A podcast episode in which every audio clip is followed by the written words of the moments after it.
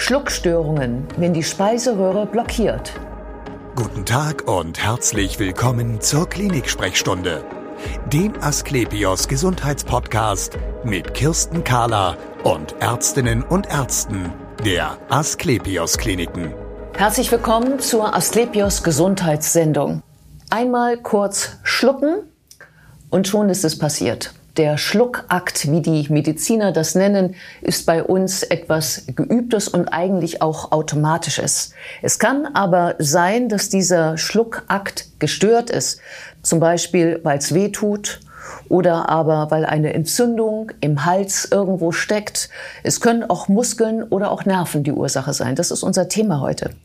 Bei mir ist Professor Dr. Jürgen Pohl. Er ist Chefarzt der Gastroenterologie an der Asklepios Klinik Altona. Schön, dass Sie Zeit haben, Herr Professor Pohl. Gerne. Ähm, solche Schluckstörungen, wie häufig sind die denn?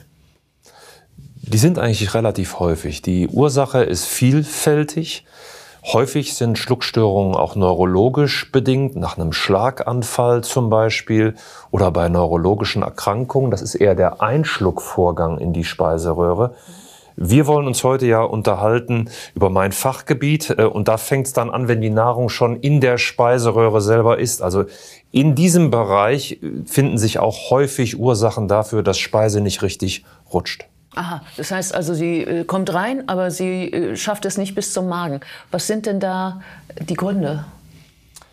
Ich glaube, erstmal, Sie hatten das in Ihrer Anmoderation schon, finde ich, gut gesagt, die Speiseröhre. Man stellt sich da immer so, eine, so ein Fallrohr vor. Man gibt ja. was oben rein und es fällt dann quasi so in den Magen. Das ist aber gar nicht so, sondern die Speiseröhre ist in dem Sinne keine Röhre, sondern ein wirklich hochintelligenter Schlauchmuskel. Und der muss sich sehr koordiniert bewegen, damit die Speise auch von oben nach unten transportiert wird. Und die macht das sogar so intelligent, die Speiseröhre, dass sie sich vom Prinzip her im Kopf stand, äh, dass sie schlucken könnten und die Speise würde dann gegen die Gravitation trotzdem in ihren Magen finden, weil die Speiseröhre sich koordiniert bewegt. Und wenn sie das nicht mehr kann, wenn sie sich nicht mehr koordiniert bewegt oder aber eine Engstelle da ist, dann kommt es eben zu Schluckbeschwerden. Ja, also eine Engstelle kann ich mir vorstellen, aber das andere, also dass die Bewegung gestört ist, wie kann das denn, ähm, wie, wie, wie, kann ich mir das vorstellen? Da gibt es vielfältige Ursachen, äh, Erkrankungen, die wir heute kennen. Vom Prinzip her sind das Koordinationsstörungen im Muskel selber. Äh, die meisten dieser Störungen sind spastische Störungen. Das heißt, dass sich die Muskulatur verkrampft und dann die Speise stecken bleibt. Manche Menschen merken das auch durchaus durch Schmerzen. Wenn sie etwas gegessen haben, dann verkrampft sich die Speiseröhre. Das ist im Ernstfall gar nicht wirklich auseinanderzuhalten von einem Herzinfarkt und kann für Menschen sehr bedrohlich wirken. Aha, das heißt also nicht nur, dass man eigentlich nichts in den Magen reinbekommt, sondern ähm, es ist auch noch mit Schmerzen verbunden, genau, wie Herzinfarkt Häufig, oder ja. wie, wie Sodbrennen, wie Reflux, wahrscheinlich ja. Druck auf der Brust, sowas in der Richtung? Das kann sein, aber viele Leute kommen auch zu uns, weil sie das Gefühl haben, da steckt jetzt was. Ne? Also oh, wir essen was und das, das geht nicht mehr wirklich weiter. Und äh, das, das sind Symptome, die man auf jeden Fall dann abklären lassen sollte, die man nicht auf sich beruhen lässt, auch wenn sich dieser Krampf wieder lockert. Wie stellen Sie denn fest, was es ist? Also das Wesentliche ist ja erstmal das Gespräch mit dem Menschen. Und man muss sich mal darüber unterhalten, wie häufig kommt das vor, wo ist das Problem, tritt das nur bei festen Speisen auf, ist das auch bei flüssigen Speisen der Fall, dass man das Gefühl hat, es rutscht nicht richtig runter. Und der nächste Schritt wäre ganz klar eine Abklärung mit einer Magenspiegelung. Da hat man das dann hoch auflösen, kann sich das von innen angucken, während der Patient in Ruhe schläft. Also für den Patienten nicht belastend.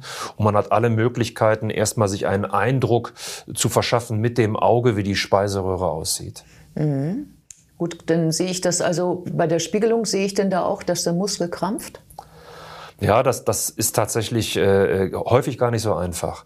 Äh, wir, können, wir kennen ja viele Arten der Schluckbeschwerden und manchmal steckt da auch eine Engstelle dahinter, die kann gutartig oder bösartig sein. Das ist immer viel einfacher mit dem Auge zu erfassen als eine Verkrampfung des Muskels, weil, weil erstmal erscheint eigentlich die Speiseröhre unauffällig. Und das ist auch genau das Problem dieser Patienten. Die haben häufig einen sehr hohen Leidensdruck mhm. und fühlen sich auch nicht verstanden, haben häufig schon viele Magenspiegelungen hinter sich und denen wird gesagt, ist alles in Ordnung, mhm. weil die Zeichen einer Bewegungsstörung häufig sehr dezent sind. Das sind äh, dann häufig der Eindruck, dass da noch Flüssigkeit zum Beispiel in der Speiseröhre steht.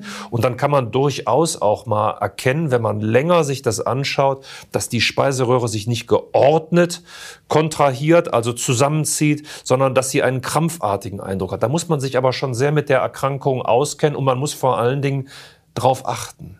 Wie machen Sie das denn sichtbar, um, um, um zu diagnostizieren? Also erstmal ist die Anamnese, das Gespräch mit dem Patienten schon mal ein sehr, sehr wichtiger Anhaltspunkt. Und dann schauen wir in die Speiseröhre rein und selbst wenn wir da nichts feststellen, häufig sehen wir dezente Zeichen auch einer solchen Bewegungsstörung.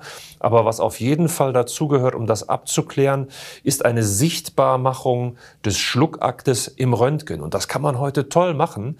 Als Film. Äh, als Film, ganz ah. genau. Ne? Äh, schlucken als Film. Man nimmt also einen Schluck Kontrastmittel, stellt sich vor ein Röntgengerät und dann kann man genau sehen, äh, wie sich die Speiseröhre äh, bewegt während des Schluckaktes. Und man kann auch, damit man ein normales Essen dann simuliert, zum Beispiel ein Brötchen in Kontrastmittel tunken, das kauen und dann herunterschlucken. Und das simuliert die normale Nahrungsaufnahme. Und ganz, ganz häufig kann man hier schon das Problem erkennen.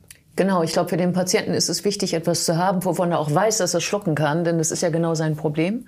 Das heißt, er bringt sich dann das Brötchen, das er gerne schlucken möchte, mit. Ja, wir, wir hätten zur Not auch so eines da. Aber wenn da jemand mit besonderen Vorlieben ist, kann man, man kann, man kann alles mitbringen, natürlich, ja, auch ja, an Essen. Ja. Vom Prinzip geht es nur darum, dass man das Essen kontrastiert und sichtbar macht auf so einem Röntgenfilm. Ja. Ähm Jetzt haben wir von Verengung gesprochen und wir haben von Spasmen gesprochen, also von Verkrampfung gesprochen. Ja. Ähm, jetzt ist ja interessant, wie funktioniert die Therapie? Also wenn es eine Verengung ist, was machen Sie dann?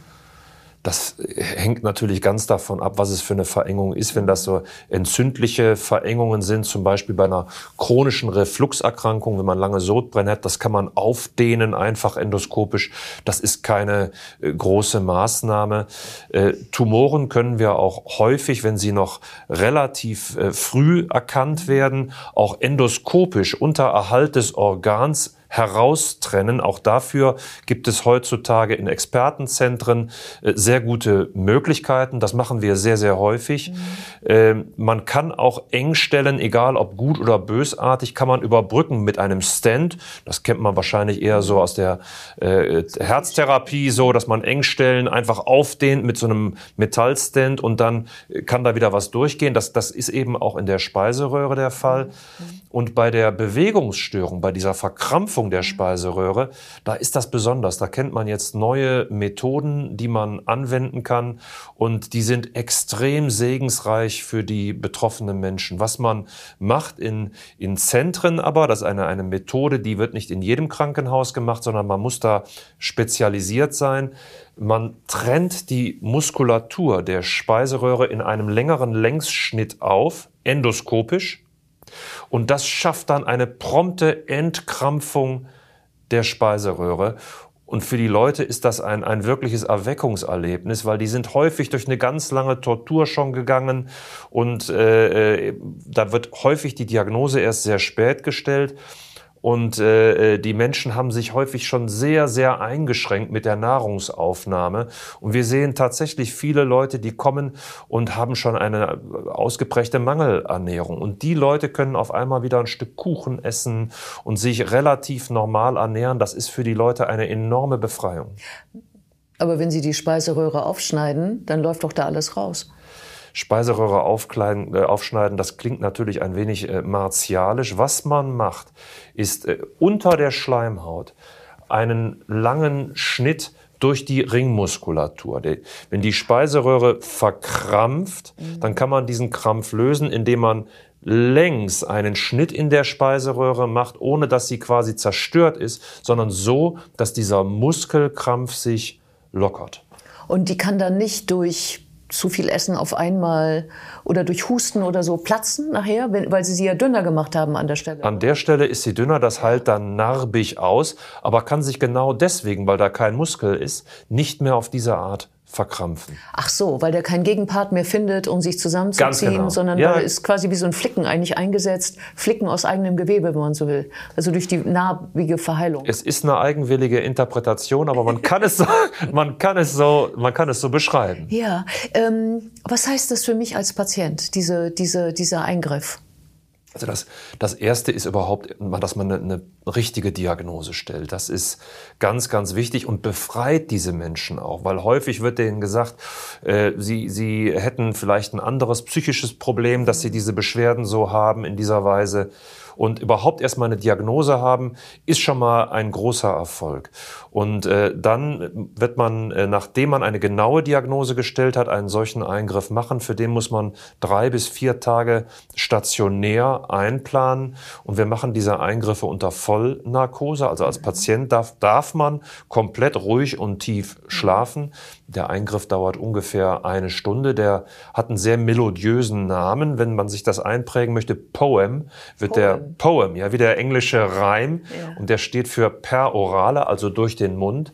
Endoskopische Myotomie. Und Myotomie steht für diesen Längsschnitt. Poem. Und, und nach nächsten Tag kann man schon wieder essen und am dritten Tag geht es quasi nach Hause wieder. Tut das nicht weh am nächsten Tag? Äh, also manche Menschen haben am ersten Tag ein größeres Druckgefühl. Es ist eine größere Wundfläche auch.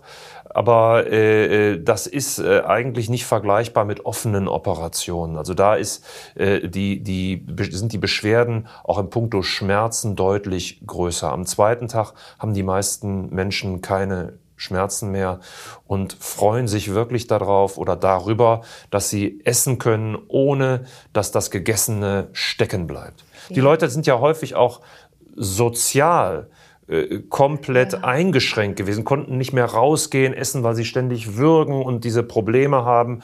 Und danach fängt für viele tatsächlich ein, ein befreiteres Leben wieder an. Äh, gibt es da so eine, eine Abheilungsphase, in der man nur ganz bestimmte Dinge, also noch nicht den Kuchen sozusagen essen kann? Nee, Kuchen. Kuchen finde ich immer gut. Dritter. Also äh, man darf am, ab, ab dem dritten Tag darf man eigentlich wieder alles essen. Natürlich muss man sich rantasten. Natürlich gibt es auch bei einer so großen Wundstelle einen, einen Abheilungsprozess. Den muss man natürlich mit begutachten. Aber äh, vom Prinzip her ist äh, der Schluckakt danach nicht mehr eingeschränkt und man kann die Nahrung sehr, sehr schnell wieder komplett aufbauen. Was wir sehen, dass die Leute wieder Zutrauen bekommen müssen zu ja. ihrer Speiseröhre. Ja, äh, na, ich denke ja auch an die weniger schönen Phasen im Leben, äh, ähm, wo einem vielleicht übel ist und man sich übergeben muss. All das ja. läuft ja auch über die Speiseröhre. Ja. Kann die das dann vertragen? Das kann sie vertragen. Nach der Abheilung kann sie das vertragen. Ja, ähm, ja und wiederkommen kann es ja danach eigentlich nicht, ne? weil sie ja den, also eigentlich wäre, wäre doch mit diesem Eingriff alles erledigt, oder? Es gibt in der Medizin selten Therapieangebote, die 100 Prozent laufen. Das ist auch bei dieser Geschichte so, die ist hochgradig effektiv und ist auch sehr sicher. Wenn Sie mich fragen, was für Risiken, da müssen wir natürlich drüber sprechen. Aber zum Glück äh, haben wir äh, bei, bei sehr zahlreichen Untersuchungen schwere Komplikationen noch nie gehabt und so muss es natürlich auch bleiben. Äh, aber es gibt ein, ein geringes Risiko, das ist aber dennoch da, dass solche Beschwerden nochmal kommen, vielleicht an anderer Stelle in der mhm. Speiseröhre. Vielleicht ist es aber auch tatsächlich so, dass sich ein Stück des Muskels nochmal regenerieren kann. Man geht von ungefähr jedem zehnten Patienten aus, den man dann nochmal auf nachtherapieren müsste. Oh, es gibt also Jeder auch eine Nachsorge wahrscheinlich dann.